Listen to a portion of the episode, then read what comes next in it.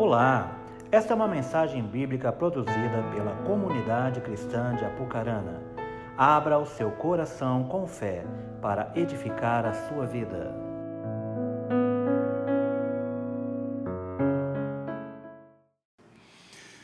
Meus irmãos, vamos abrir a palavra de Deus, Josué, capítulo 1. Abra sua Bíblia comigo. Para aqueles que estão comigo no TCM, sabem que eu sou fã do Novo Testamento, não vou deixar nunca de, de ministrar no Antigo, né?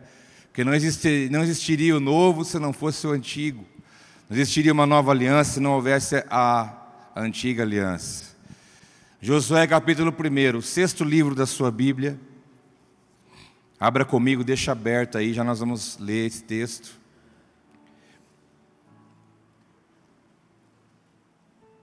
Muito bom estar aqui. Eu quero fazer um, um, dar um ênfase antes de nós lermos o texto, que tem acontecido muita coisa boa desde um tempo que Deus despertou a sua igreja para orar. Pessoas têm sido visitadas, ministradas, tocadas. Deus tem realizado grandes coisas através da oração. Na verdade, Deus já tinha uma intenção quando ele começou a falar conosco, algumas pessoas, e testificar no nosso espírito a importância de nós estarmos orando mais. Deus já tinha uma intenção com isso, claramente. E nós podemos ver que está começando um mover de Deus diferente no nosso meio, enquanto pessoas, enquanto famílias, enquanto igreja, enquanto muitas coisas.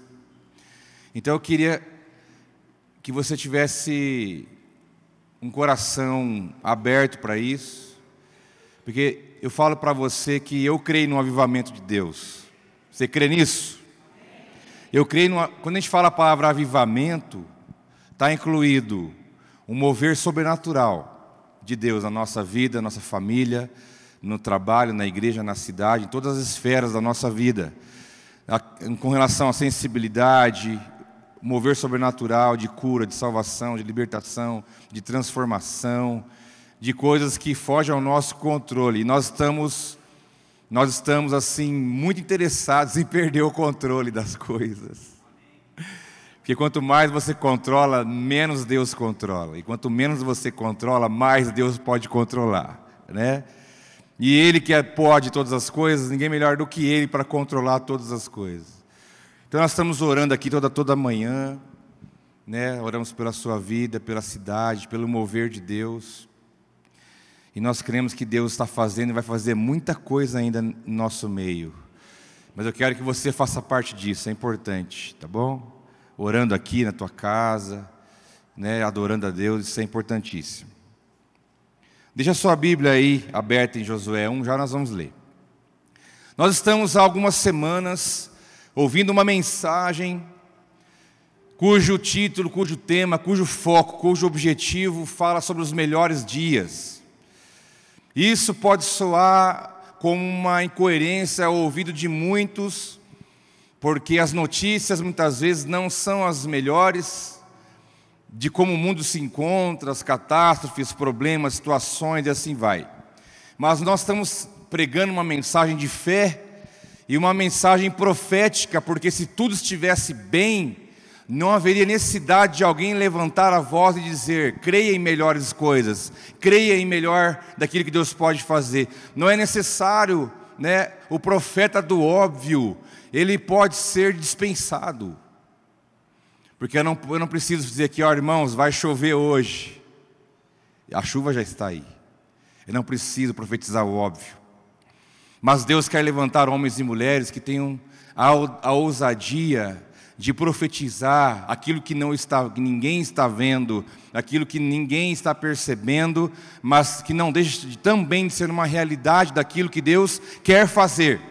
Porque ainda que tudo aí fora pode estar virado de ponta cabeça, nós cremos pela palavra que em Deus, em Deus é possível sim viver dias melhores a partir da ótica de Deus, a partir da palavra de Deus, a partir do, da proposta de Deus, a partir do que Deus pode e quer realizar, nós cremos. Ainda que tudo ao redor diz não, aí é que entra a fé de um homem e de uma mulher que crê, ainda que os olhos não veem, mas creem naquilo que a palavra de Deus diz. E aqueles que acreditam e creem naquilo que Deus diz, pode mergulhar nessa realidade isso não é vivido por um conceito, por um raciocínio, por um método, mas isso é vivido pela fé naquilo que Deus fala. E eu creio que eu estou no meio de um povo que crê na palavra de Deus, amém?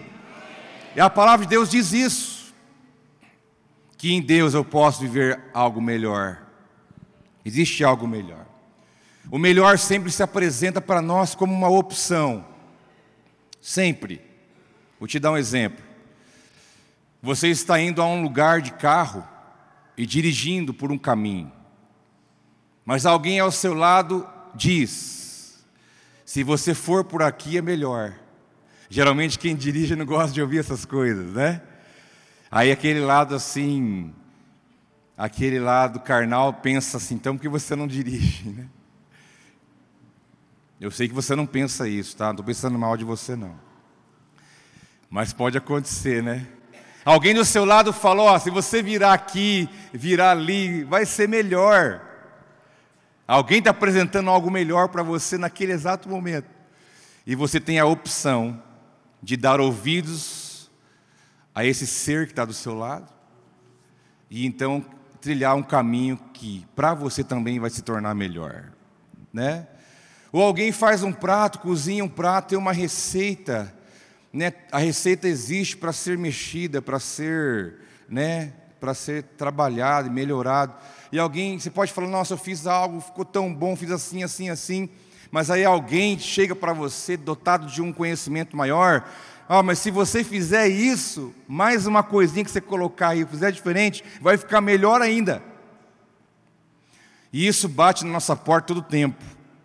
Essas opções do que é melhor, sempre estão batendo nossa porta, de coisas simples da vida, como de grandes coisas. Sempre Deus coloca diante de nós a opção de que tem algo melhor além daquilo. Mas aí que está, cabe a nós olharmos para isso como uma alternativa, como uma opção.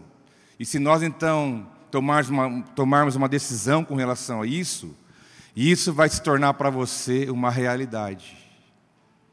Você está dirigindo por um caminho e alguém te fala por aqui é melhor, se você ouve aquela alternativa e você decide ir por ali, você transformou aquele, aquela viagem numa realidade melhor para você.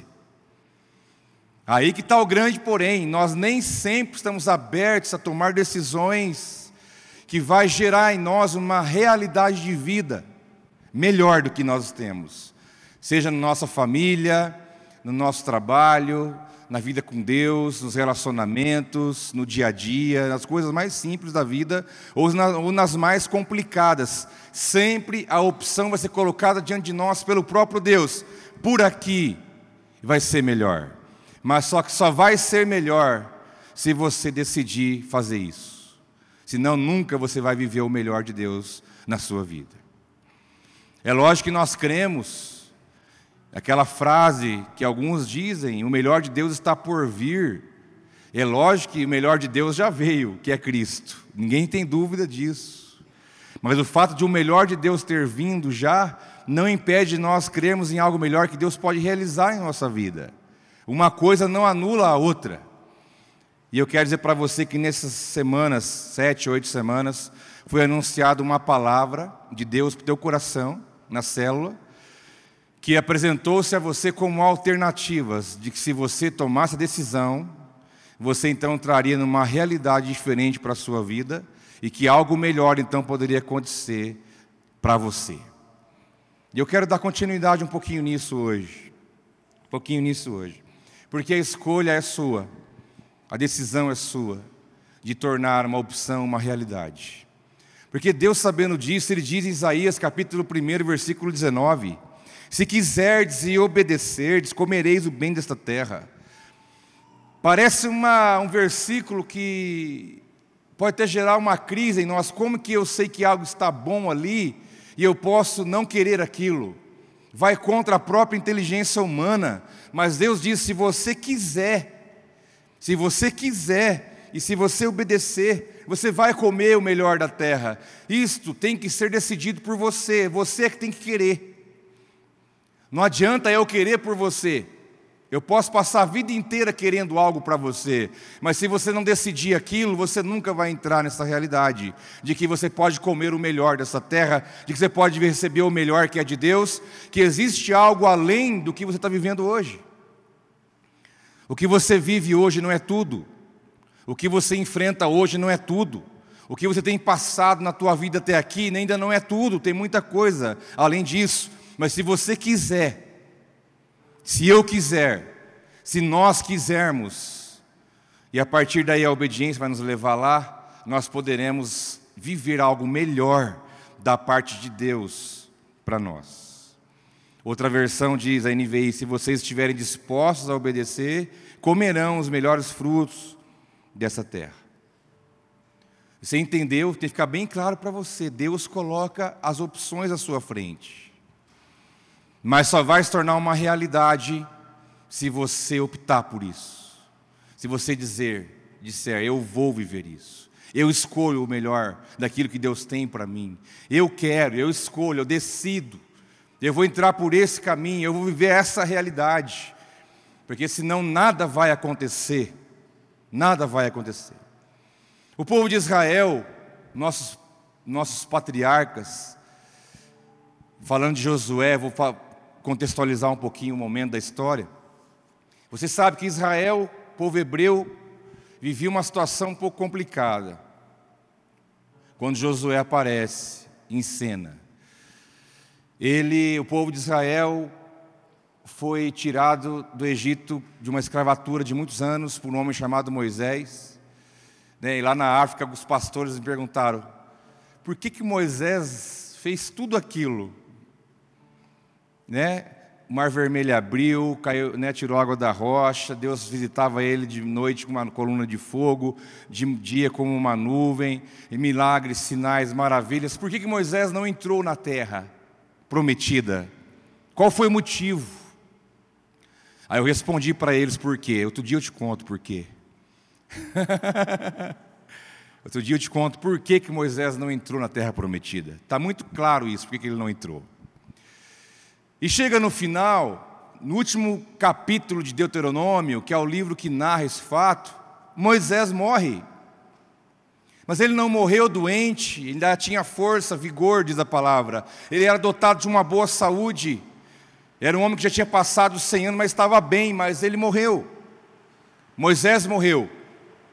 Então, no final do capítulo 34, de Deuteronômio diz assim: Israel nunca mais se levantou um profeta como Moisés, a quem o Senhor conheceu face a face, e que fez todos aqueles sinais e maravilhas que o Senhor o tinha enviado para fazer no Egito contra Faraó, contra todos os seus servos e contra toda a sua terra. Pois ninguém jamais mostrou tamanho poder como Moisés, nem executou os feitos terríveis que Moisés realizou aos olhos de todo Israel a Bíblia está dizendo: olha, só houve um Moisés, não houve maior do que ele, profeta maior do que ele, ninguém fez o que ele fez, ninguém realizou o que ele realizou. Ele foi o grande homem de Deus, o grande profeta, a quem Deus conheceu face a face, não há outro como ele, e ele morreu. E ele está morto. E então aquele povo que estava crendo nessa figura, fica sem ninguém. E agora? que vamos fazer?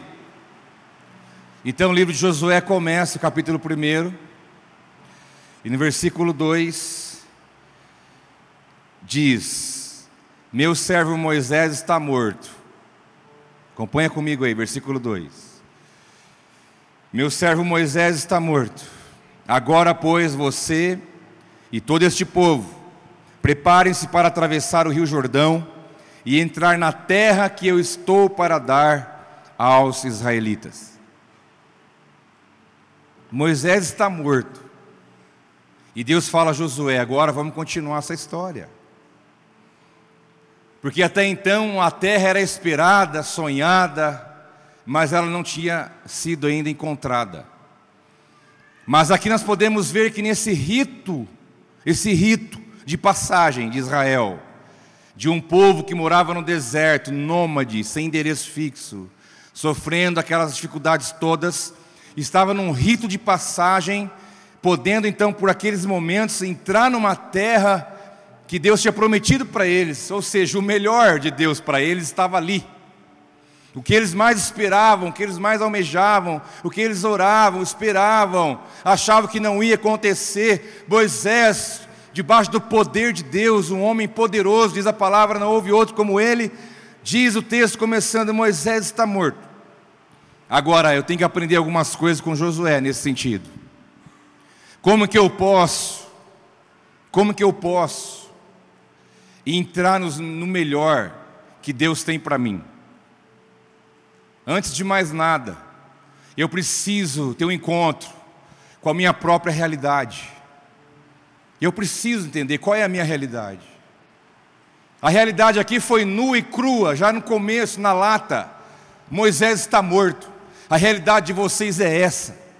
Toda a fé de vocês estava nele. Ele seria o grande libertador do Egito, o grande homem de Deus, sinais e maravilhas, aquele que viu Deus face a face, trouxe nos braços a tábua, a pedra da lei, aquele que conduziu o povo no deserto, aquele que falava com Deus diretamente, que viu a nuvem de glória. A realidade de vocês era essa. Vocês estavam pensando, através dele nós vamos chegar lá. Mas não, ele está morto, a realidade de vocês é essa. A, a, a fé que você colocou em algo não é mais aquilo, passou. A sua realidade é essa, o teu Moisés está morto. Vou me apegar no que agora? Toda expectativa que eu tinha de que algo iria acontecer, não está mais ali. Sabe quando você faz as contas, não, agora vai dar. Agora vai dar. Agora não, agora tudo parece que vai dar certo. Aí você vai e calcula, nossa, já estou sentindo o gosto. É agora. Aí você fala para a mulher, mulher, agora vai, mulher, agora é nossa hora. Olha, eu estou vendo, estou sentindo, estou sentindo o cheiro. Mas aí a hora que vai, não vai. Ô oh, mulher, não foi dessa vez. Você não ora, mulher, aí que acontece? o homem bota a culpa na mulher depois. Porque às vezes uma expectativa colocada em algo, isso acontece conosco todo dia. Pode acontecer de várias formas. Mas sabe o que é mais importante disso? É você ter um choque com a sua realidade. Qual é o meu momento? Qual é a minha realidade? O que está acontecendo comigo agora, nesse exato momento? O que eu penso, o que eu sinto, quem está à minha volta, o que eu estou vendo na minha realidade hoje? Porque a palavra traz para aquele povo a realidade nua e crua: Moisés está morto. Agora, pois, você, no caso Josué, e todo esse povo, preparem-se para atravessar o Rio Jordão. Você tem uma clareza da sua realidade hoje? Você tem que fazer uma autoanálise profunda.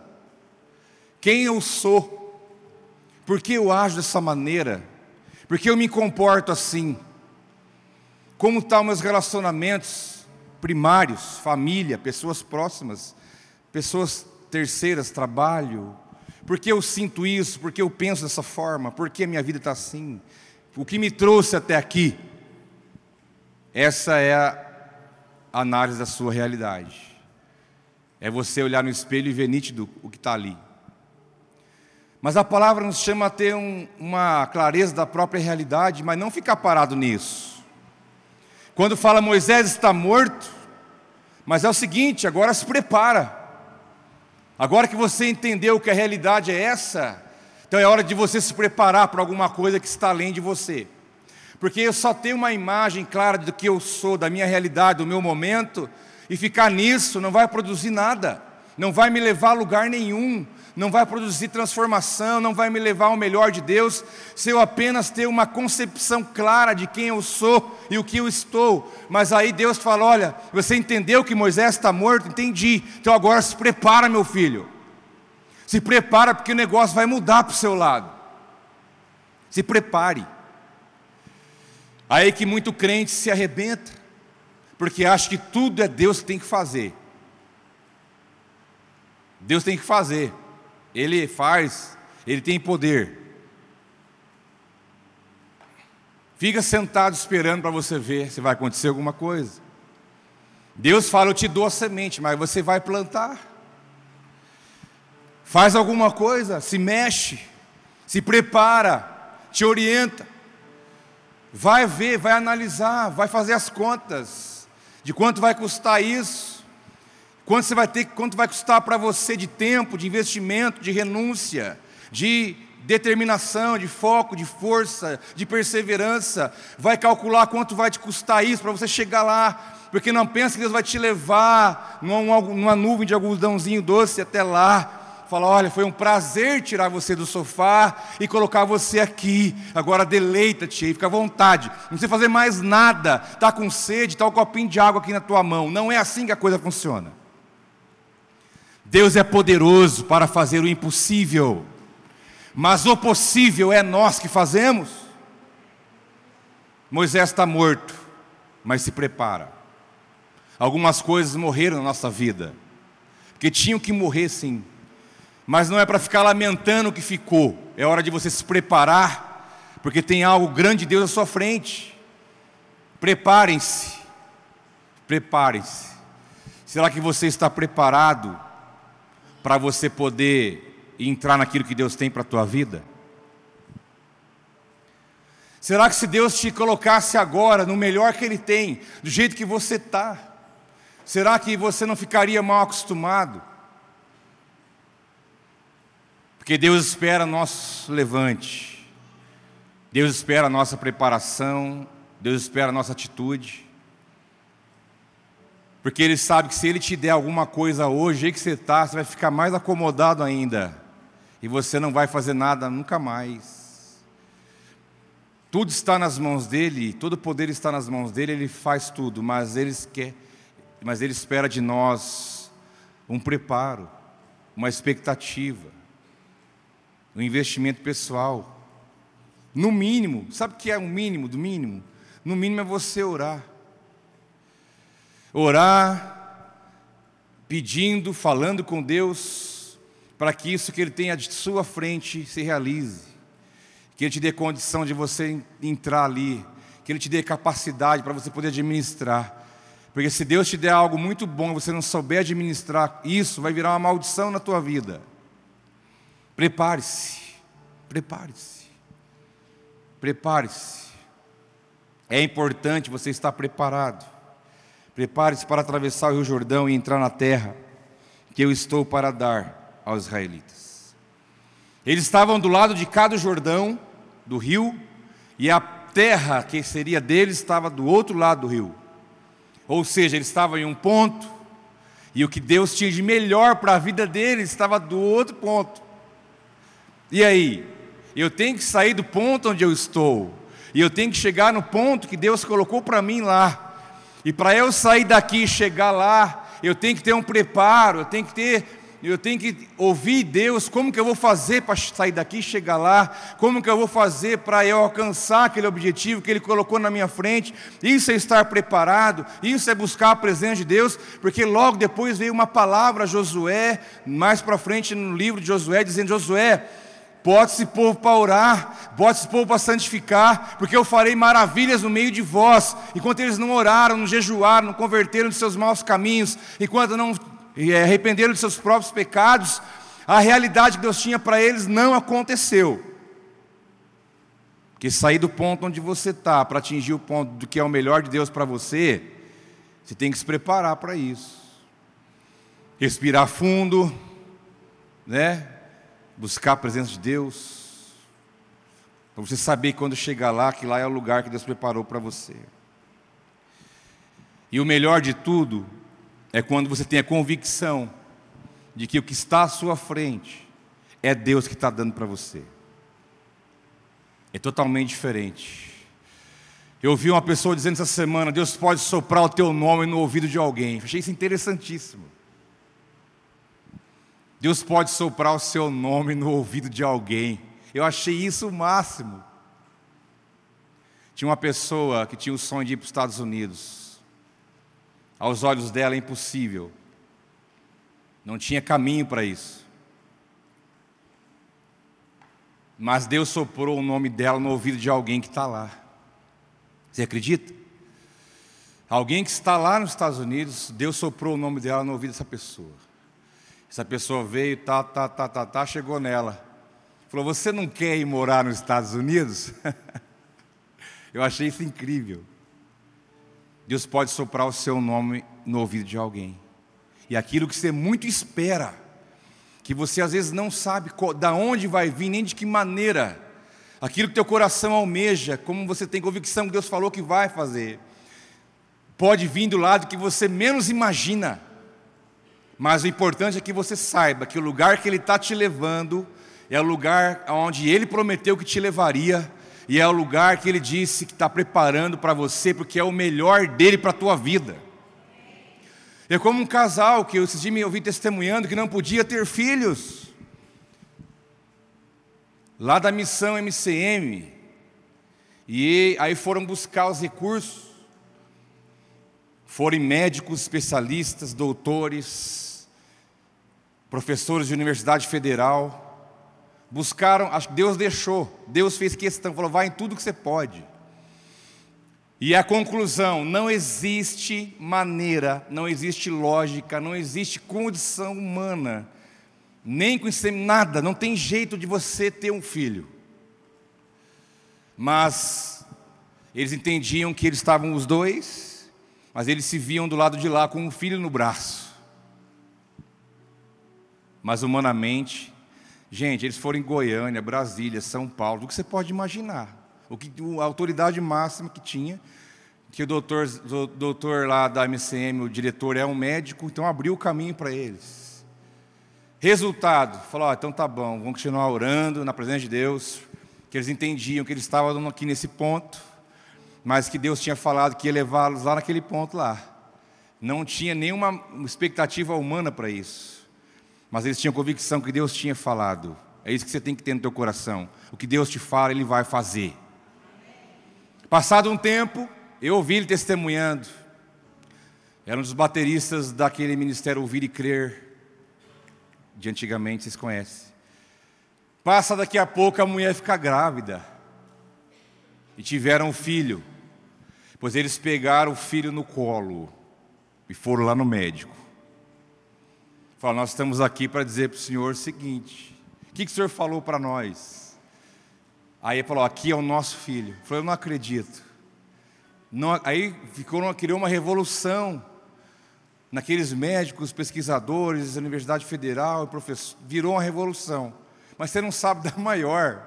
Passado um ano, um ano e pouco, ficou grávida de novo. Ficou grávida de novo. Ele falou: acho que Deus levou a sério essa oração. Sabe por quê, meus irmãos? Porque quando Deus, você está num ponto, e Deus fala: o melhor meu está lá, se é dele, ele vai fazer você chegar lá, fica tranquilo. Porque diz a palavra: agindo eu, diz o Senhor, quem impedirá? Ninguém, ninguém. Se prepare para isso então. Não fica como diz o outro, a Deus dará. Ah, se der, deu, se não der, não deu. Quem sabe, ah, sabe, já fica justificando a coisa antes sem expectativa, uma fé dúbia, uma fé oscilante, uma coisa. Não. Você tem que se preparar para que o teu coração tenha uma expectativa grande naquilo que Deus está para fazer à sua frente. E quando eu meditava nesse texto aqui em Josué, Deus falava: Não quero que você informe a eles sobre a história, porque eles conhecem. Eu quero que você profetize sobre a igreja, que eles podem chegar lá. Deus pode conduzir ao melhor, você não pode, você é limitado, você é fraco, você tem muitos impedimentos para isso, mas Deus te leva lá, se você se preparar, no, no mínimo com a fé que Ele tem colocado no seu coração. Se você não tem força, não tem problema, então creia, para crer não precisa ter força. Creia, não deixe as coisas sugar você. Não deixe a circunstância matar você. Não deixe o que as pessoas dizem matar você. Não deixe o que a, a circunstância está te anunciando. Não deixe, não vá por isso. A tua fé tem que sobressair a isso. E eles então estavam com aquela palavra: preparem-se. E o texto continua dizendo: Olha, como eu prometi a Moisés, todo lugar onde puserem os pés eu darei a vocês. Os negativistas de plantão podia falar: Deus falou a Moisés, mas Moisés morreu, então já era. Deus, como não tem problema de autoestima, falou: assim como eu falei para Moisés, que eu vou levar, eu vou levar. Aí vem a resposta: por que Moisés não entrou? Deus nunca falou para Moisés que ele ia entrar. Deus nunca falou, Moisés, eu vou te levar lá, você vai. Nunca. Deus falou, eu vou te levantar para conduzir. E quando ele morreu, os anjos de Deus vieram, esconderam o corpo. Até hoje não sabem onde o corpo dele está sepultado. Diz a palavra que o diabo veio brigar para querer o corpo. Sabe por quê? Para o diabo agir na terra, tem que precisar de um corpo.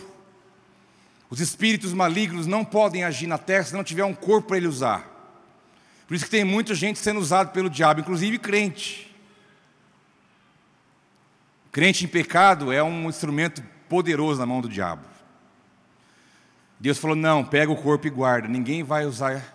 Porque se pega o corpo de Moisés, levanta uma estátua, todo mundo ia adorar Moisés para o resto da vida. Ele falou: não, tira ele de cena, que eu vou continuar a história com outra pessoa agora.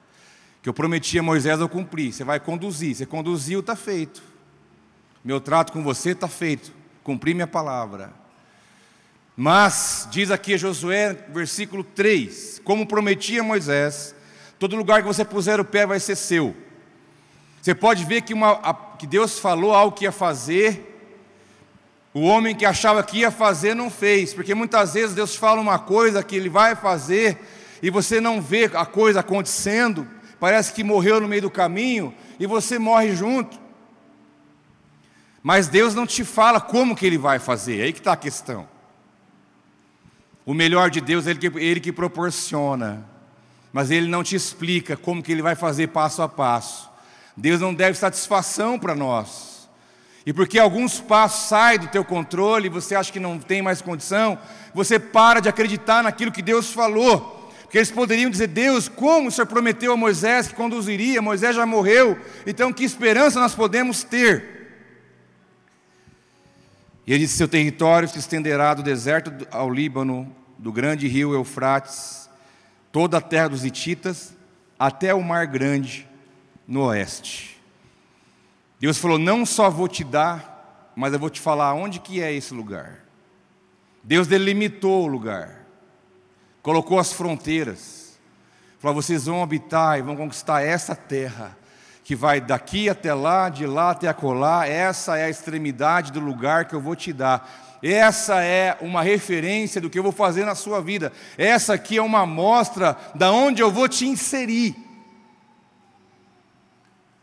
Mesmo estando ainda do lado de cá, não estavam vendo nada. Você tem que entender que aquilo que Deus tem para você já está pré-determinado. Aí os calvinistas de plantão vibram. O que Deus tem para você já está predeterminado. Eu vou te levar lá e você vai andar aqui, ali, ali, ali, aqui. Você vai, você vai é, viver isso, isso, isso, isso. Você vai fazer isso, isso, isso. Você vai ter isso, isso, isso. Esse vai ser o seu limite. Você vai poder fazer tudo isso aqui dentro que eu estou te levando e eu estou te dando. É uma realidade em Deus, irmãos. Canaã não é um lugar geográfico para nós, mas é uma realidade que Deus quer te inserir num outro lugar, numa outra esfera, numa outra realidade. Fala, eu vou te conduzir a um novo tempo na sua vida que está já delimitado, é o seu lugar, o lugar que eu estou te dando. E ele fala: darei a vocês. Não era só para Josué, mas era para todos. Era para todos. Ninguém conseguirá resistir a você, diz a palavra todos os dias de sua vida. Assim como estive com Moisés, estarei com você. Nessa hora eu podia pensar: nossa, estou lascado. Não é? Josué, assim como eu fui com Moisés, eu vou com você. Ele falou: pronto, eu vou chegar até na porta, não vou entrar em nada e vou morrer. Assim como estive com Moisés, estarei com você, nunca o deixarei e nunca o abandonarei. Aqui a palavra resistir, quando Deus fala para Josué: ninguém poderá te resistir. Você pensa que Josué estará brigando com alguém, que, e que ele vai vencer todo mundo, e que ele vai vencer na briga, na guerra, e que ele não, ninguém vai poder vencê-lo na guerra, na disputa, e que ninguém vai poder impedi-lo de chegar onde ele quer chegar mas a, a palavra resistir dá essa ideia para nós, mas o texto traz um outro tipo de pensamento. Deus dizendo para ele: Olha, Josué, ninguém vai poder te resistir. Deus está dizendo: Olha, ninguém vai tomar o lugar que é seu.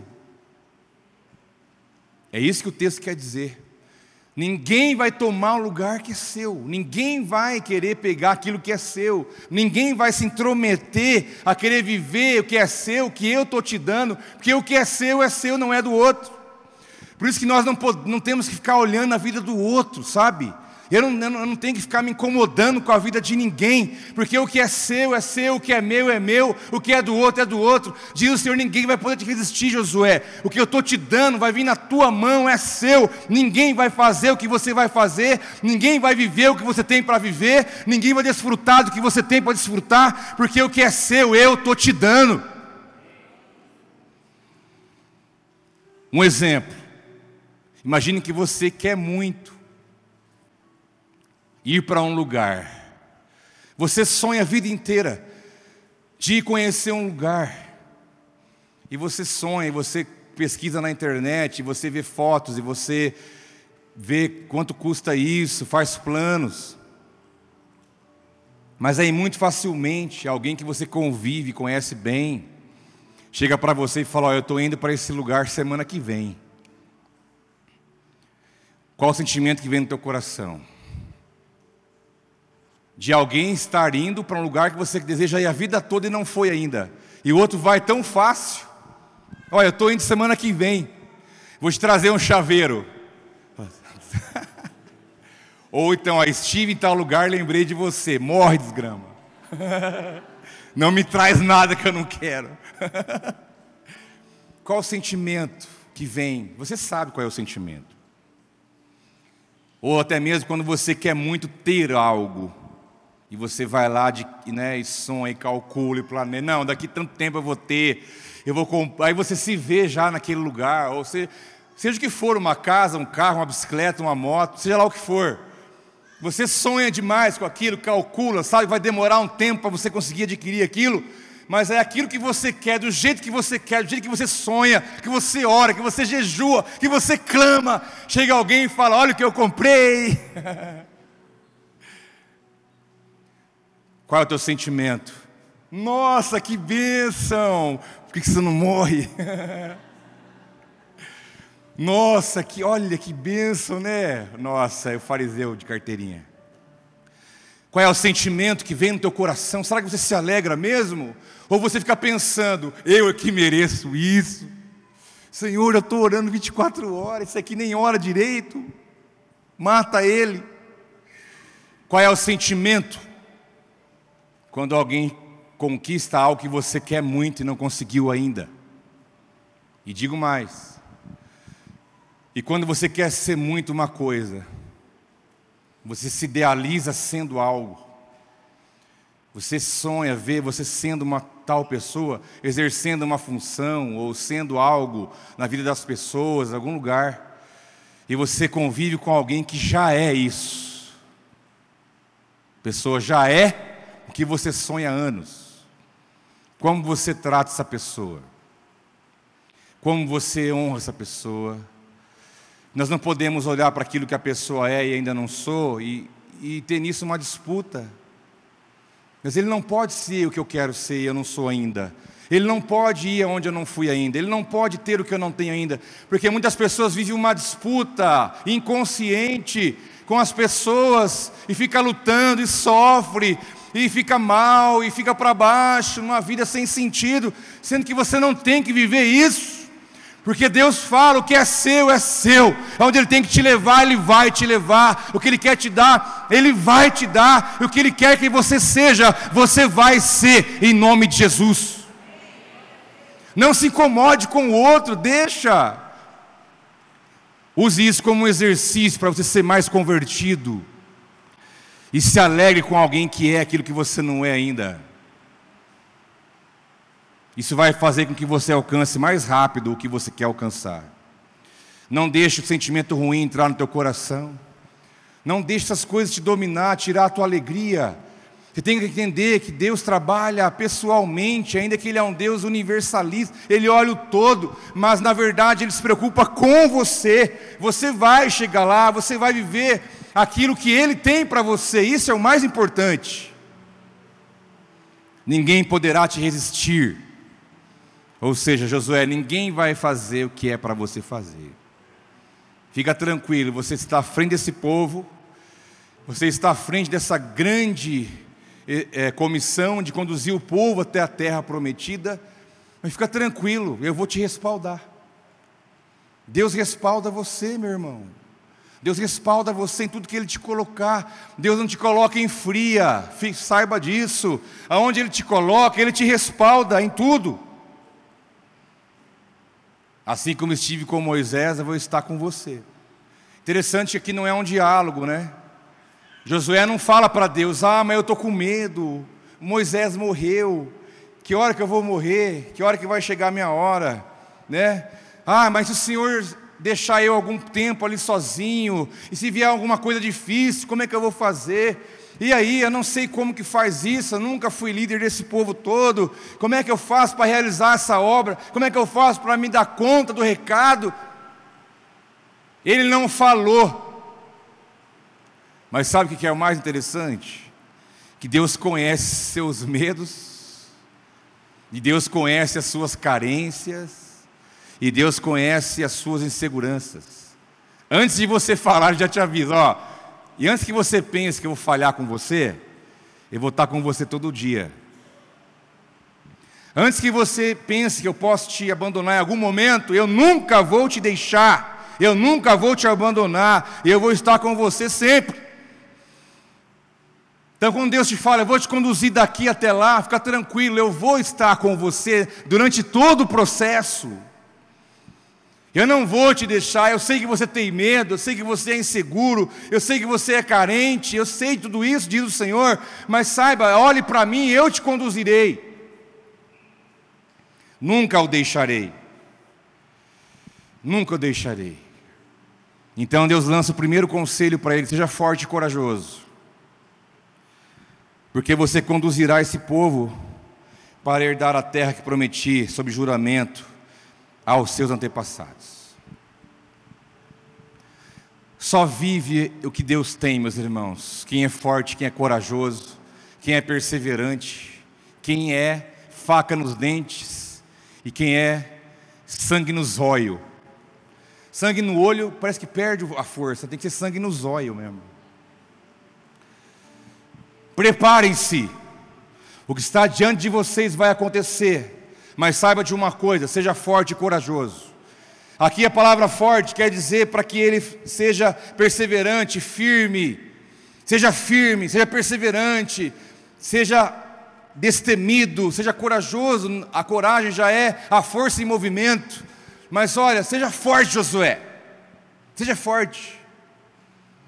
Deus não falaria para ele ser forte se não precisasse, porque Deus saberia que todo o processo até lá, ele teria que ser forte de verdade. Como eu disse, muitas coisas não vêm de bandeja. Algumas coisas você vai ter que ser forte para você chegar. A palavra aqui ser forte não é só de força física, mas é de ser, de crescer no processo. É uma força que vai crescendo a cada dia. É uma força contínua. Josué, seja forte, não só na saída, não só na largada, não só no começo. Não pode ser um cavalo paraguaio. Sai que nem louco, depois no meio já abre a língua para fora e não aguenta chegar. Seja forte, Josué, mas durante todo o processo.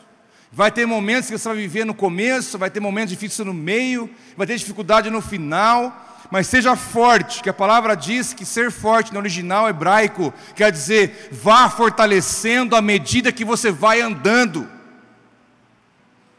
Quanto mais você caminha naquilo que Deus está te chamando, é mais forte você vai ser. Quanto mais perseverante você for na palavra que Deus fala, mais forte você vai ser. Você não é forte quando você desiste, você é forte quando você batalha, quando você decide dar um passo a mais, quando você decide, é, é, decide crer, ainda que tudo diz não. Você é forte quando você fala, não vou, eu rastejo, mas eu não paro.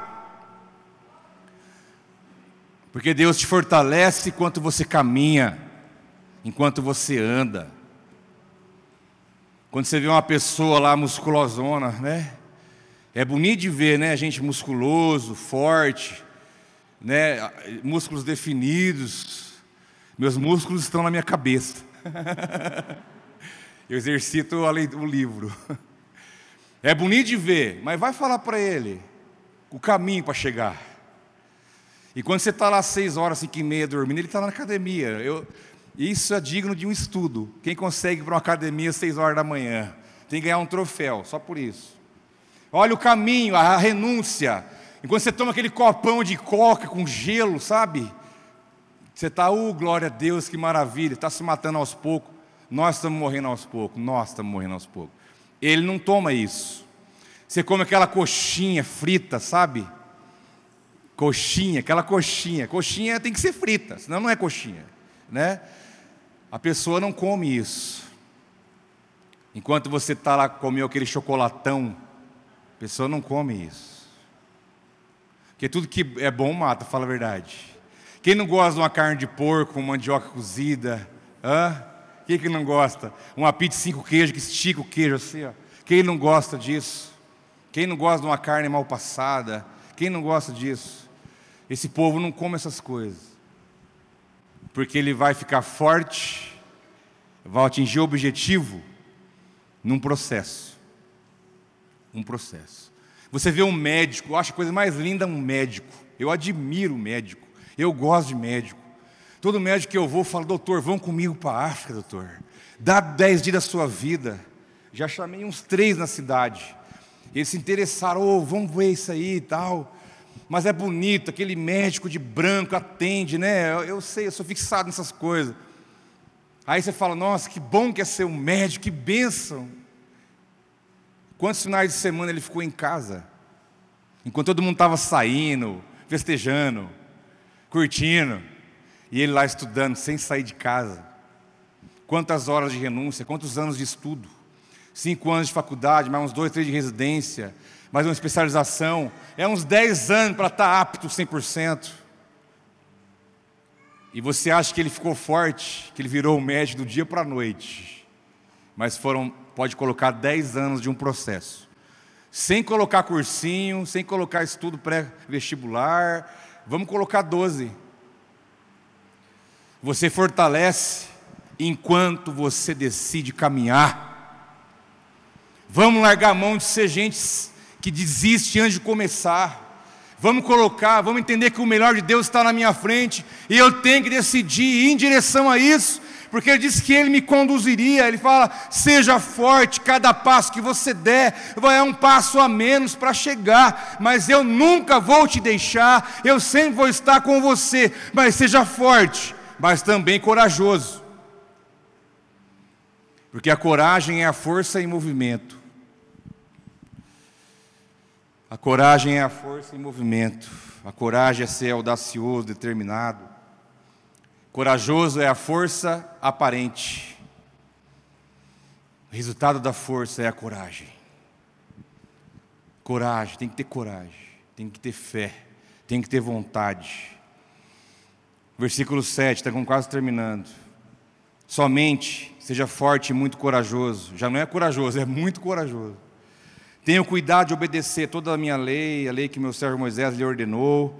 Não se desvie dela nem para a direita nem para a esquerda, para que você seja bem sucedido por onde quer que, por onde quer que andar. Josué, não seja só forte, mas seja muito corajoso. Fique firme no ensinamento que eu dei para Moisés, que ele te passou. Josué foi um discípulo de Moisés, foi discípulo de verdade. Caminhou perto, viu, aprendeu, né, foi ensinado, foi experimentado, foi tudo isso, foi um discípulo. E diz: Olha, vai ter um porém, não desviem nem para a direita nem para a esquerda. Vocês podem ter certeza disso, meus irmãos, minhas irmãs queridas aqui presentes. Do ponto onde você está, e aonde Deus quer te levar, que é o melhor dele para você, vai ter muita coisa que vai concorrer no meio do caminho. Muita luz vai brilhar para você, querendo te chamar a atenção. Muita coisa vai aparecer te chamando, vem para cá, é mais curto. Vem para cá, o caminho é mais, é mais curto. Nem sempre o melhor é o mais curto. Já pegou o caminho curto no GPS? Ele vai te levar numa biboca que você vai ver. Não vá atrás de caminho curto de GPS que vai te dar problema. Nem sempre é a melhor opção. Mas entre no meio do processo vai existir muitas coisas que se levantarão, que, queiram, que vão querer te, te desviar do foco, daquilo que Deus tem. Ele fala: não desvie nem para a esquerda, nem para a direita, mas fique focado na palavra que eu disse a Moisés e ande por isso. Mas os piores coisas não são que estão ao nosso redor, mas é aquilo que está dentro de nós e que tenta nos tirar para a direita e para a esquerda. Você está caminhando em direção àquilo que Deus tem para a tua vida, mas no meio do caminho pode bater um desânimo. Quem disse que não? E aí, o que fazer nesta hora? Você lembra que Deus fala para você: não, não, continue reto. Não deixe o seu desânimo te levar a encostar no meio do caminho. Não deixe o medo te desviar para a direita. Não deixe o desânimo levar você para a esquerda. Não deixe a incerteza e a dúvida fazer você desviar para qualquer desses lados. Não deixe a insegurança, o medo, a incerteza, não deixe a dor. Não deixe a dor. Não é porque alguma coisa deu errado lá atrás que nunca mais vai dar certo. Pode ser que não era o tempo, e o tempo é hoje. Não se desvie nem para a direita e nem para a esquerda. É necessário você ter um foco estabelecido na presença do Pai. Porque quem desvia para a direita, quem desvia para a esquerda, não vai alcançar o melhor de Deus. Não vai chegar lá. Não vai desfrutar. Vai se perder no meio do caminho. E o meio do caminho é o grande problema. É a síndrome no meio do caminho. Já falei isso um dia para vocês. Né? Quando vai viajar, todo mundo está doido, vamos e tal. Não chega nem no bonezão, já abrir aquele fandangos de queijo dentro do carro. Meu Deus do céu. Né, abre fandangos, amendoim e come. Nossa, que viagem maravilhosa. Não deu meia hora, ai, não vai chegar logo, está ruim, estou cansado. Porque a euforia do começo é uma, a euforia da chegada é outra, mas o meio do caminho é terrível. E é no meio do caminho, da jornada da sua vida, que você não pode desviar nem para a direita nem para a esquerda, mas permanecer firme nos conselhos que Deus já deixou determinado para você. Porque é Ele quem está te levando, a proposta do melhor para você só pode vir, vir dEle. Viver os melhores dias não está relacionado àquilo que você pode ter, poder de compra, de negociação, canudos, né, diplomas, isso é bênção, mas o melhor de Deus só pode vir das mãos dele, porque ele pode nos conduzir aos melhores dias da nossa vida, ainda que tudo à volta diga não, porque o melhor só vem de Deus, não vem de ninguém. Firme nos conselhos de Deus, porque alguém vai chegar para você e vai dizer: Olha que maçã mais linda, olha, está brilhando, tem até o selo de qualidade. Você não está com fome? Você não está com vontade? Olha, imagina o gosto dela na sua boca, porque Eva disse que ela desejava aos olhos, ao paladar. Eva sentiu o gosto da maçã antes de comer. Era atraente ao paladar, ela encheu a boca d'água. Come. O melhor de Deus é isso. O melhor de Deus é o que está aqui. Vai saber que se chegar lá vai ser mesmo. E a incredulidade pode surgir no teu coração. Eu digo para você, como Deus falou a Josué: não desvie para a direita, não desvie para a esquerda, mas fique focado nos conselhos e na palavra do Senhor para a tua vida. E ele conclui dizendo: Não deixe de falar as palavras deste livro, da lei, de meditar nelas de dia e de noite, para que você cumpra fielmente tudo que está escrito. Só então seus caminhos prosperarão e você será bem-sucedido. Obedecer ao primeiro nível. Se atente a obedecer as palavras da lei, mas também fale delas. Obedecer é o mínimo, falar é o segundo nível. Testemunhar você tem que deixar bem claro para o mundo à sua volta para onde você está indo. Você tem que deixar bem claro para o mundo à sua volta quem está te colocando nesse caminho. Tem que deixar bem claro à tua volta aonde que você quer chegar, aonde Deus te mostrou e deixar bem claro que esse, esse caminho é o caminho que chama Jesus Cristo e que o Pai te colocou ali para levar ao melhor, porque ninguém vai ao melhor se não for pelo vivo caminho chamado Jesus Cristo. Ele é o novo e vivo caminho. E por ele nós chegamos na, na presença do Pai, porque para mim, uma terra prometida, onde não há fome, não há problema, há provisão, há paz, há alegria, tudo isso que pode ter, está na presença do Pai. E Jesus diz: Quem quer ir ao Pai, vem por mim, eu levo você lá. Os melhores dias é isso, é estar na presença do Pai, aonde não vai te faltar nada, aonde Ele vai te dar toda a sabedoria para você viver, paz no teu coração, Ele vai te ter, ele vai ter alegria de dar os presentes para você, suas conquistas pessoais. Ele quer abençoar você no seu trabalho, na sua família, no teu coração, nos seus planos, nos seus projetos. Ele tem prazer em abençoar você. Mas eu preciso estar nele. Obedecer ao primeiro nível, mas a palavra diz a Josué: não deixe de falar as palavras deste livro. Josué fala quem eu sou. Fala o que eu estou fazendo na sua vida. Fala, fala de mim. Dê testemunho de mim. Fale as maravilhas que eu tenho feito na vida de vocês. Fale, fale, testemunhe, não fique calado. E então Deus entende que o obedecer, o viver e o falar é o critério que Deus usa para aquele que cumpre tudo isso fielmente. Cumprir fielmente tudo isso, diz o texto, é fazer isso é fazer isso. Esse é o encontrado fiel a partir da ótica do Senhor, aquele que obedece, aquele que vive, aquele que testemunha. Esse é o encontrado fiel pelo Senhor. Então ele conclui dizendo: Olha, seus caminhos prosperarão e você será bem-sucedido. Prosperar aqui é avançar, progredir, ter bom resultado, mas o bem-sucedido me chama atenção. Quando Deus fala para Josué, você vai prosperar, Josué, você vai ser bem sucedido. Deus está dizendo para ele assim: olha, você vai ter entendimento do que está acontecendo com você. Isso é ser bem sucedido é você entender o que está acontecendo, é você ter o um entendimento do que Deus está fazendo, é você poder compreender o agir de Deus, é você ter um entendimento claro e nítido do que está acontecendo na tua vida, do que Deus está falando, do que Ele está fazendo, aonde você vai chegar, ser bem sucedido, é compreender os planos e os propósitos do Senhor. Isso é ser bem sucedido, a partir da ótica de Deus. Josué, você vai prosperar, você vai viver, você vai chegar lá. Eu vou abrir o Rio Jordão, vocês vão passar seco, vai chegar na terra, lá tem riqueza, tem tudo para você.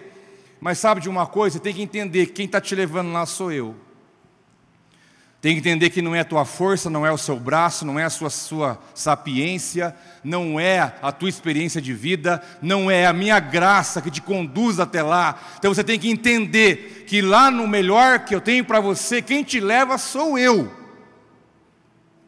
E ser bem-sucedido é saber que tudo que nós vivemos procede da mão e da boca de Deus. Então, quanto mais você entender o que Deus fala, o que Deus faz, o que Ele quer, mais bem-sucedido você vai ser. E você viverá os melhores dias da sua vida. Quem deseja isso, erga a mão. Vamos orar juntos, fique em pé comigo. Vamos orar sobre essa palavra, quero profetizar sobre a sua vida. Que ela se torne uma realidade dentro de você.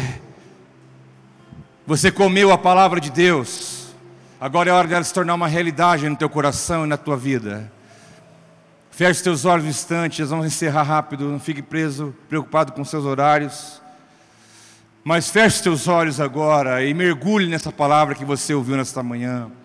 Essa palavra que Deus trouxe para o teu coração, para o teu espírito, para a tua alma, para a tua realidade, para a tua vida, para o teu futuro, para o teu presente.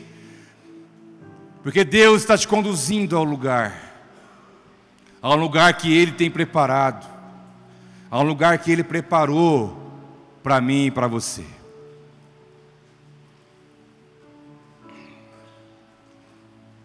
É lá que Deus quer te levar. Você precisa ter entendimento de tudo isso. Feche seus olhos. Não se preocupe se alguma coisa saiu do teu controle no meio do caminho. Você pode ter perdido o controle de alguma coisa, mas Deus nunca perdeu o controle da sua vida. Nunca. E a graça dele está sobre você. Eu quero que você contemple com os olhos da sua fé o que é esse lugar para você. O que é esse lugar que Deus está te levando? O que, ele, o que Ele te preserva? Como você vai ser quando chegar lá? Tua alegria, tua paz, tua realização, tua família estará, teus irmãos. Como será esse lugar que Deus está nos conduzindo? Porque o melhor de Deus está à nossa frente.